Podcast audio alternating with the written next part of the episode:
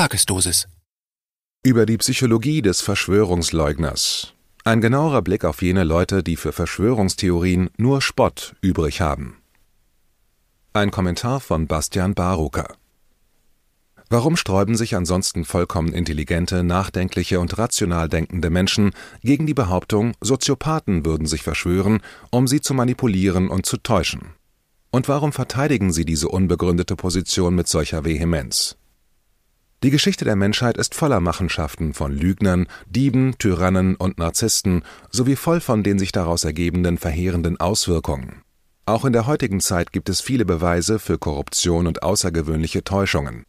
Wir wissen ohne Zweifel, dass viele Politiker lügen und ihre Verbindungen verbergen und dass zahlreiche Unternehmen routinemäßig eine völlige Verachtung für moralische Normen an den Tag legen.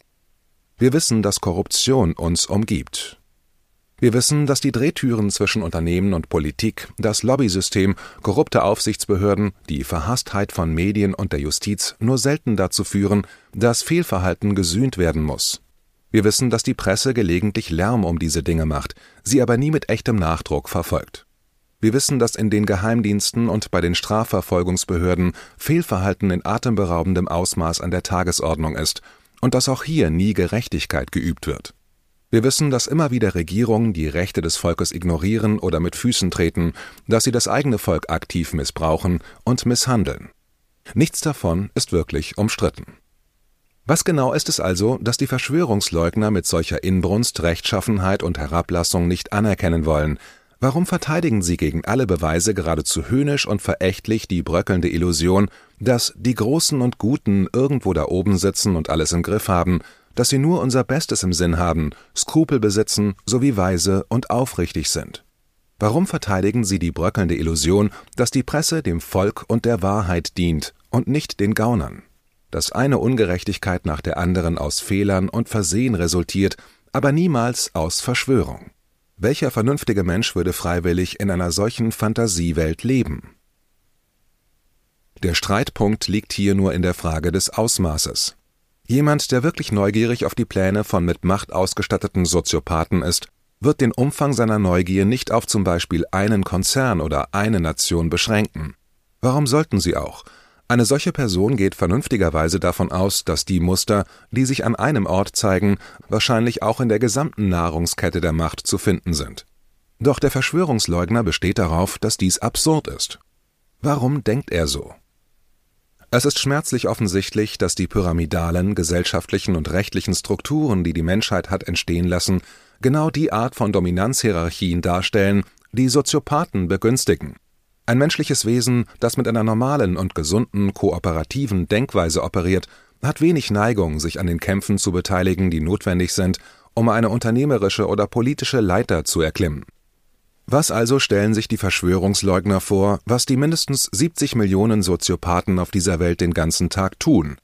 Die Soziopathen werden in ein Spiel hineingeboren, in dem der ganze Reichtum und die Macht an der Spitze der Pyramide liegen, während die effektivsten Attribute zum Gewinnen Rücksichtslosigkeit und Amoralität sind, haben die Verschwörungsleugner noch nie Monopoly gespielt? Soziopathen wählen ihre Weltsicht nicht bewusst und sind einfach nicht in der Lage zu verstehen, warum normale Menschen sich selbst in einen schier unglaublichen Nachteil bringen, indem sie sich mit Gewissenhaftigkeit und Empathie einschränken. Um in diesem Spiel gewinnen zu können, muss der Soziopath nur öffentlich lügen, während er privat konspiriert. Was könnte einfacher sein? Sich weiterhin vorzustellen, dass die Welt, in der wir leben, nicht größtenteils von dieser Dynamik angetrieben wird, grenzt im Jahr 2021 an rücksichtslose Naivität, ja grenzt an Irrsinn. Woher kommt ein solch ungewollt destruktiver Impuls? Das Kleinkind setzt ein angeborenes Vertrauen in die Menschen, mit denen es zusammen ist, ein Vertrauen, das in den meisten Fällen gerechtfertigt ist. Anders könnte der Säugling nicht überleben. In einer vernünftigen und gesunden Gesellschaft würde sich dieser tiefe Instinkt zusammen mit der Psyche weiterentwickeln, während sich im Individuum das Selbstbewusstsein, die kognitiven und logischen Fähigkeiten und der Skeptizismus entwickeln, würde dieser angeborene Vertrauensimpuls weiterhin als ein zentrales Bedürfnis der Psyche verstanden werden. In solch einer idealen Gesellschaft würden kollektive Glaubenssysteme existieren, die darauf zielen, diesen kindlichen Impuls bewusst weiterzuentwickeln, um dieses Vertrauen irgendwo bewusst zu platzieren – in Werte und Überzeugungen von dauerhafter Bedeutung und Wert für die Gesellschaft, das Individuum oder idealerweise für beide.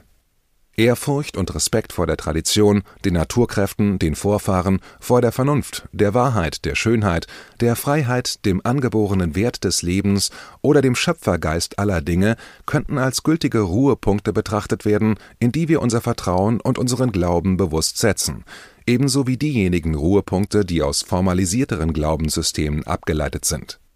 Ungeachtet des jeweils individuellen Wegs, der eingeschlagen wird, um das eigene Vertrauen zu entwickeln, ist das Abgleichen des eigenen Bewusstseins und der eigenen Wahrnehmung mit diesem angeborenen Impuls von großer Wichtigkeit. Ich glaube, dass dies eine tiefe Verantwortung ist, ein reifes Vertrauen zu entwickeln und zu kultivieren, eine Verantwortung, der sich viele Menschen verständlicherweise nicht bewusst sind. Was passiert, wenn es ein kindliches Bedürfnis in uns gibt, das sich nie über seine ursprüngliche Überlebensfunktion hinaus entwickelt hat nämlich denjenigen Menschen in unserer Umgebung zu vertrauen, die am mächtigsten, am präsentesten und aktivsten sind. Was passiert, wenn wir unsere eigene Psyche nie wirklich erforschen und nie tief hinterfragen, wem wir wirklich vertrauen und warum, wenn unsere Motivation, etwas oder jemandem zu vertrauen, unhinterfragt bleibt? Was passiert, wenn die Philosophie den Philosophen überlassen wird? Ich möchte hier vorschlagen, dass die Antwort relativ simpel ist und dass der Beweis für dieses Phänomen und die Verwüstung, die es anrichtet, überall um uns herum zu finden sind.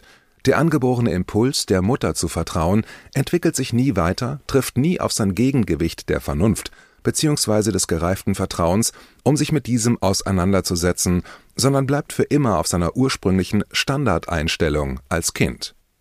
Während die unreife Psyche für ihr Wohlergehen irgendwann nicht mehr von den Eltern abhängt, bleibt der mächtige und motivierende Grundgedanke, den ich beschrieben habe, intakt, unangefochten, unhinterfragt und unentwickelt. Und in einer Welt, in der Stabilität und Sicherheit nur noch eine ferne Erinnerung sind, bleiben diese Überlebensinstinkte, anstatt gut ausgeprägt, reflektiert, relevant, anspruchsvoll und aktuell zu sein, im wahrsten Sinne des Wortes die Instinkte eines Babys. Man vertraut auf die größte, lauteste, präsenteste und unbestreitbarste Kraft, denn der Instinkt sagt, dass das eigene Überleben vom Vertrauen darein abhängt. Und in diesem großen Weltkindergarten ist die allgegenwärtigste Kraft eben das Netzwerk jener Institutionen, die ohne Unterlass ein unverdientes Image aus Macht, Ruhe, Kompetenz, Besorgnis und Stabilität ausstrahlen Meiner Ansicht nach ist dies der Grund, warum sich Verschwörungsleugner an die völlig unlogische Fantasie klammern und sie gegebenenfalls aggressiv verteidigen können, dass oberhalb einer bestimmten, nicht definierten Ebene der gesellschaftlichen Hierarchie Korruption, Betrug, Bösartigkeit und Narzissmus einfach auf mysteriöse Weise verdampfen. Entgegen einer allgemein anerkannten Maxime klammern sie sich an die Fantasie, dass je mehr Macht eine Person hat, sie umso mehr Integrität an den Tag legen wird diese armen, verblendeten Seelen glauben im Wesentlichen, dass dort, wo persönliche Erfahrung und Vorwissen die Lücken in ihrer Weltsicht nicht ausfüllen können, wo gewissermaßen eine verriegelte Tür ist, Mami und Papi dahinter stehen und sich Gedanken darüber machen, wie sie am besten sicherstellen können, dass es ihrem kleinen Schatz für immer gut geht und dass er glücklich und sicher ist. Dies ist der Kern, die tröstliche Illusion an der Wurzel der Denkweise von Verschwörungsleugnern. Es ist das verfallende Fundament, auf dem sie eine turmhohe Burg der Rechtfertigung errichten, von der aus sie all diejenigen, die die Dinge anders sehen, verhöhnen und verspotten.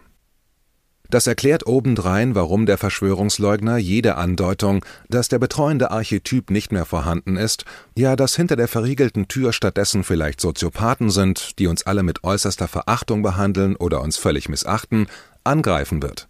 Der Verschwörungsleugner wird jede derartige Andeutung so vehement angreifen, als ob sein Überleben davon abhinge, was es in der Verfasstheit seiner unbewussten und prekären Psyche in gewisser Weise auch tut.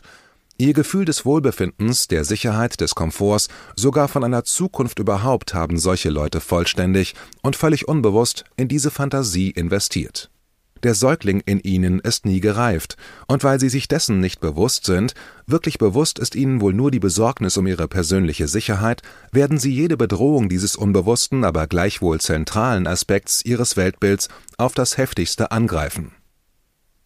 Der ermüdend häufige Refrain der Verschwörungsleugner lautet Eine so große Verschwörung kann es nicht geben. Die einfache Erwiderung an solche selbsternannten Experten für Verschwörungen lautet offensichtlich Wie groß? Die größten medizinischen Konzerne der Welt können jahrzehntelang die Beilegung von Gerichtsprozessen als bloße Geschäftskosten behandeln, für Verbrechen, die von der Unterdrückung unerwünschter Testergebnisse über mehrfache Morde infolge nicht deklarierter Tests bis hin zu gigantischen Umweltverbrechen reichen. Regierungen führen die abscheulichsten und undenkbarsten verbrecherischen Experimente an der eigenen Bevölkerung durch, ohne dass dies Konsequenzen hat. Politiker lügen uns gewohnheitsmäßig ins Gesicht, ohne Konsequenzen und so weiter und so fort.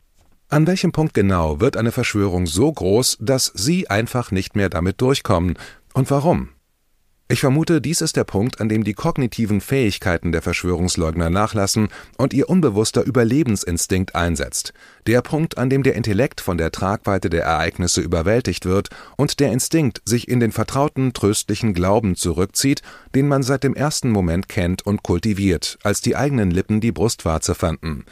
Es ist der Glaube, dass sich jemand anderes darum kümmert, dass dort, wo uns die Welt unbekannt wird, eine mächtige und wohlwollende menschliche Autorität existiert, in die wir nur bedingungslos unser Vertrauen setzen müssen, um ewige emotionale Sicherheit zu erlangen. Diese gefährliche Wahnvorstellung könnte der zentrale Faktor sein, der die psychische Sicherheit und die Zukunft der Menschheit in die Hände von Soziopathen legt an alle, die die Angewohnheit haben, Menschen, die fragend, forschend und skeptisch sind, als Aluhut tragende, paranoide, die Wissenschaft verleugnende Trump-Anhänger abzutun, möchte ich die folgenden Fragen richten. Woran glauben Sie? In was haben Sie Ihren Glauben gesetzt und warum? Wie kommt es, dass, während niemand den Regierungen vertraut, Sie scheinbar den aufstrebenden Global Governance Organisationen ohne Frage vertrauen? Wie rational ist das? Wenn Sie solchen Organisationen Ihr Vertrauen schenken, bedenken Sie, dass diese Organisationen, so außerordentlich gut sie sich auch präsentieren, im modernen globalen Zeitalter einfach größere Manifestationen der lokalen Versionen sind, von denen wir wissen, dass wir ihnen nicht trauen können. Sie sind nicht unsere Eltern und sie zeigen keine Loyalität gegenüber humanen Werten. Es gibt keinen Grund, irgendeinem von ihnen den geringsten Glauben zu schenken. Wenn Sie keinen bewussten Glauben entwickelt haben oder nie tiefgründig hinterfragt haben, warum Sie so glauben, wie Sie es tun, mag eine solche Position menschenfeindlich erscheinen, aber in Wahrheit ist sie das Gegenteil. Diese Organisationen haben ihr Vertrauen mit nichts anderem als PR-Geld und Hochglanzlügen verdient. Die wahre Macht liegt, wie immer, beim Volk. Es gibt einen Grund, warum Buddhisten nachdrücklich dazu raten, sein Vertrauen in den Dharma oder das Naturgesetz des Lebens zu setzen und nicht in Personen, und dass ähnliche Sprüche in anderen Glaubenssystemen üblich sind. Macht korrumpiert. Tatsächlich könnte in der heutigen Welt unangebrachtes und unbegründetes Vertrauen eine der größten Machtquellen sein, die es gibt. Massive kriminelle Verschwörungen existieren. Die Beweislage dafür ist überwältigend. Das Ausmaß der Verschwörung, die derzeit im Gange ist, ist freilich nicht bekannt, aber es gibt keinen Grund, sich vorzustellen, dass im neuen globalen Zeitalter das soziopathische Streben nach Macht oder der Besitz der Ressourcen, die für den Weg zur Macht benötigt werden, abnimmt. Sicherlich nicht, solange abweichende Meinungen von Gatekeepern, Pförtner im Sinne von Informationsregulator, Meinungswächter, nützlichen Idioten und Verschwörungsleugnern verhöhnt und zensiert werden. Von Leuten also, die durch ihre unerbittlichen Angriffe auf diejenigen, die ein Licht auf Missstände werfen wollen, in Wirklichkeit direkt mit der soziopathischen Agenda zusammenarbeiten. Es liegt in der dringenden Verantwortung eines jeden menschlichen Wesens, soziopathische Agenten aufzudecken, wo immer sie existieren, und niemals diejenigen anzugreifen, die versuchen, dies zu tun es ist heute mehr denn je an der Zeit, kindische Dinge und kindliche Impulse beiseite zu legen und als Erwachsene aufzustehen, um die Zukunft der tatsächlichen Kinder zu schützen, die keine andere Wahl haben, als uns ihr Leben anzuvertrauen. Dieser Aufsatz hat sich auf das konzentriert, was ich für den tiefen psychologischen Antrieb der Verschwörungsleugnung halte. Es gibt sicherlich noch andere Antriebe, wie etwa der Wunsch, akzeptiert zu werden, die Vermeidung von Wissen über und die Auseinandersetzung mit dem inneren und äußeren Schatten, die Bewahrung eines positiven und gerechten Selbstbildes, eine verallgemeinerte Version des Flying Monkey Phänomens. Als Flying Monkeys werden Personen bezeichnet, die sich als verlängerte Arme von Narzissten betätigen, indem sie diesen helfen, Dritte zu schädigen. Bei dem eine eigennützige und bösartige Menge sich selbst zu schützen trachtet, indem sie sich um den Tyrannen schart, die subtile, unbewusste Übernahme der soziopathischen Weltsicht, zum Beispiel die Menschheit ist das Virus, Empörungssucht, Überlegenheitskomplex, Statusspiele, Ein verkümmerter oder wenig ehrgeiziger Intellekt, der seine Bestätigung in der Aufrechterhaltung des Status quo findet. Der dissoziative Schutzmechanismus der Vorstellung, dass Verbrechen und Schrecken, die wiederholt zu unseren Lebzeiten begangen werden, irgendwie nicht jetzt, nicht hier passieren. Und ganz einfach die altmodische Faulheit und Feigheit. Meine Vermutung ist, dass all diese Faktoren bis zu einem gewissen Grad auf dem Fundament der Hauptursache aufbauen, die ich hier skizziert habe. KenFM ist crowdfinanziert und unabhängig. Leiste deinen Beitrag zu freier Presse und unterstütze unsere Arbeit finanziell. Wenn du zukünftig keine Beiträge verpassen willst, abonniere den KenFM Newsletter und installiere dir die KenFM App für iPhone und Android. Weitere Informationen auf kenfm.de/support. Hallo Community. In diesem Video möchten wir euch das Thema Bitcoin ans Herz legen.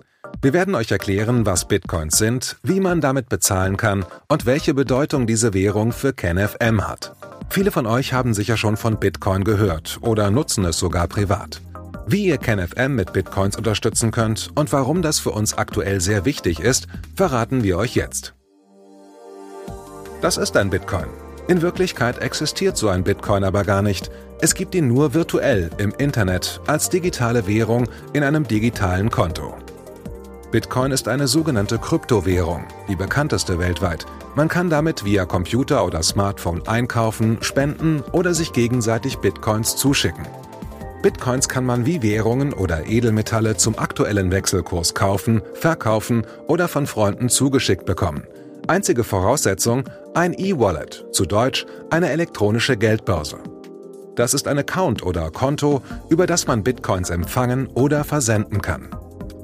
Wie ihr wisst, nutzen auch wir bei KenFM schon seit ein paar Jahren Bitcoin, damit wir im Notfall auch finanziell unabhängig bleiben können, zum Beispiel von Banken, die uns nicht mehr mögen. Da viele Banken mit unserer Berichterstattung nicht einverstanden sind und nicht im Zusammenhang mit KenFM genannt werden möchten, kam es in den letzten Monaten so weit, dass uns gar keine Bank mehr mag. Weshalb wir leider damit rechnen müssen, vom kompletten IBAN-Zahlungsverkehr ausgeschlossen zu werden. Deshalb der Appell an euch, beschäftigt euch jetzt schon mit der Funktionsweise von Bitcoin, damit ihr uns auch im Notfall trotzdem weiter unterstützen könnt. Alles, was ihr dafür tun müsst, ist, eure bisherige Unterstützung in Euro einfach in Bitcoin an uns zu senden. Dazu legt ihr einfach eine kostenlose E-Wallet an, wandelt einen Betrag eurer Wahl in Bitcoin um und sendet uns diesen an unseren Bitcoin-Account. Den Link findet ihr unter jedem unserer Beiträge sowie unter diesem Video. Alternativ dazu könnt ihr aber auch diesen QR-Code mit eurem Smartphone scannen. Übrigens, eine detaillierte Schritt-für-Schritt-Anleitung haben wir zum Nachlesen für euch schon einmal vorbereitet. Ihr findet sie auf kenfm.de/bitcoin. Ob Bitcoin oder Kryptowährungen wirklich die Zukunft des Geldes sind, wissen wir nicht. Aber vielleicht ist das bald unsere einzige Option, so unabhängig wie möglich und vor allem ohne Bankkonto für euch in Zukunft weiterhin freien und unabhängigen Journalismus machen zu können. Wir hoffen sehr auf eure Unterstützung und sagen jetzt schon tausendmal Danke. Euer Team von KenFM.